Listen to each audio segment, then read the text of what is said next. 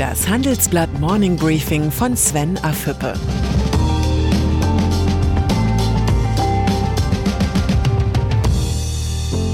Guten Morgen allerseits. Heute ist Freitag, der 3. Januar. Und das sind unsere Themen. Kehrtwende in der Dieselaffäre. Die Mahnung des Bundesbankpräsidenten und Anleger aufgepasst. Das neue Jahr beginnt mit einer guten Nachricht für viele Volkswagen-Kunden.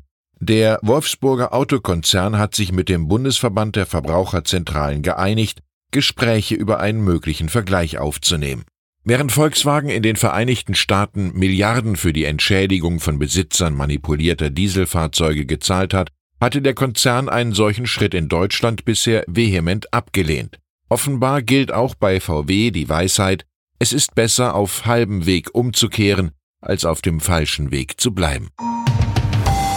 In welchem Umfang die mehr als 400.000 Dieselkunden, die sich einer Sammelklage angeschlossen haben, mit einer Entschädigung rechnen können, ist noch unklar. Volkswagen betonte, dass sich die Gespräche in einem sehr frühen Stadium befänden. Fakt ist, dass das neu geschaffene Instrument der Musterfeststellungsklage den nötigen Druck auf das Management in Wolfsburg entfaltet hat.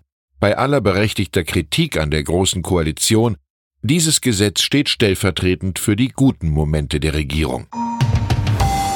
Die Konjunktur trübt sich ein, viele Unternehmen haben Stellenstreichungen angekündigt oder bereits umgesetzt, doch der deutsche Arbeitsmarkt bleibt weiter robust. Die Zahl der Beschäftigten ist im vergangenen Jahr auf den Rekordwert von 45,3 Millionen gestiegen, wie das Statistische Bundesamt gestern mitteilte. Mittlerweile hält der Anstieg der Beschäftigung seit 14 Jahren an. Auch ohne ein deutsches Amazon, Google oder Facebook ist die deutsche Wirtschaft eine verlässliche Jobmaschine. Die Zahlen könnten sogar noch besser ausfallen, wenn nicht gleichzeitig die Zahl der Selbstständigen geschrumpft wäre. Im vergangenen Jahr zählten die Statistiker nur noch 4,15 Millionen Selbstständige, 1,7 Prozent weniger als im Vorjahr. Die Große Koalition sollte sich dringend überlegen, wie sie diesen Negativtrend stoppt und die Voraussetzungen für erfolgreiches Unternehmertum in Deutschland verbessert. Weniger Bürokratie und ein besserer Zugang zu Wagniskapital wären schon mal ein Anfang. Österreichs neues Regierungsduo Kanzler Sebastian Kurz ÖVP und Vizekanzler Werner Kogler Grüne haben einen eindrucksvollen Koalitionsvertrag vorgelegt. Österreich will nicht nur in Sachen Klimapolitik Vorreiter in Europa sein, bis 2030 soll der Strom zu 100 Prozent aus erneuerbaren Energiequellen kommen, bis 2040 soll Österreich klimaneutral sein, auch die Bürger sollen über einen höheren Familienbonus und eine Steuerreform entlastet werden. Österreich ist nicht Deutschland, aber die Versöhnung von Ökonomie und Ökologie im Wiener Koalitionsvertrag könnte Vorbild für eine schwarz-grüne Bundesregierung Deutschlands sein, wann auch immer. Über den Wirtschaftsstandort Deutschland macht sich Grünen-Chef Robert Habeck bereits intensiv Gedanken. Noch feiert sich Deutschland als Exportweltmeister mit Rekordbeschäftigung und ausgeglichenem Haushalt. Aber das Fundament, auf dem das fußt, ist rissig, schreibt Habeck zusammen mit Daniel Bayers, dem Chef des Wirtschaftsbeirats der Grünen, in einem Gastbeitrag für das Handelsblatt. Die nächste Dekade müsse im Zeichen der Modernisierung der Infrastruktur stehen, Habecks Ziel ist nicht nur die Wettbewerbsfähigkeit des Standorts Deutschland, ihm geht es auch um den politischen Erfolg der Grünen. Das muss kein Widerspruch sein. Bundesbankpräsident Jens Weidmann warnt vor den Folgen digitalen Zentralbankgeldes. Ich halte nichts davon, immer gleich nach dem Staat zu rufen. In einer Marktwirtschaft ist es zunächst an den Unternehmen, für Kundenwünsche ein entsprechendes Angebot zu entwickeln, sagte Weidmann im Interview mit dem Handelsblatt. Er reagierte damit auf die Diskussion, als Antwort auf private Zahlungsmittel wie Bitcoins oder die geplante Facebook-Währung Libra einen digitalen Euro zu schaffen. In die Debatte hatte sich auch die neue EZB-Präsidentin Christine Lagarde eingeschaltet und Offenheit für das Thema erkennen lassen.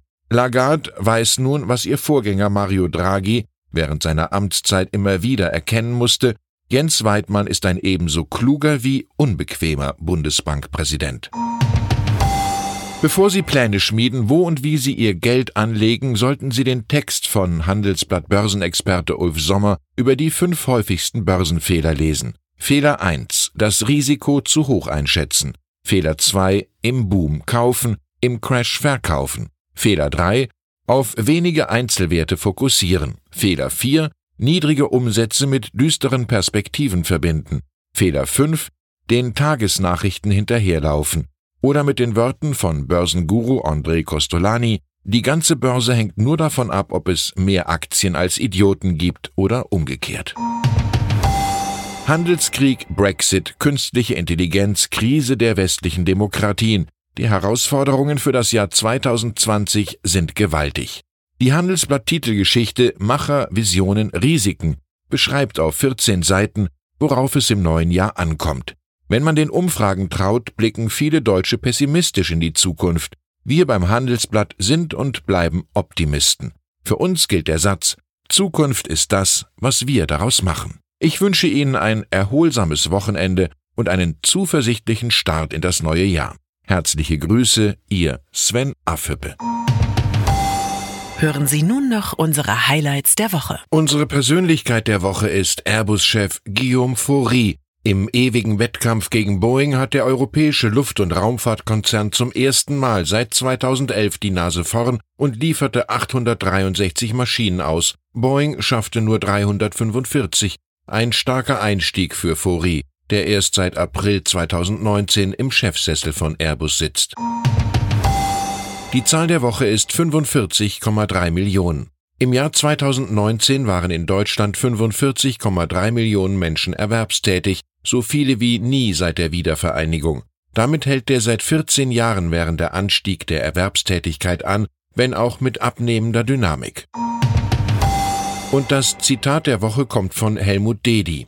Der öffentliche Raum in den Städten ist knapp und zu wertvoll, um nur Fahrbahn und Parkplatz zu sein, sagt der Hauptgeschäftsführer des Deutschen Städtetages und nimmt damit den Vorstoß des Automobilverbands VDA für mehr Spielraum bei Kommunen bei den Parkgebühren auf.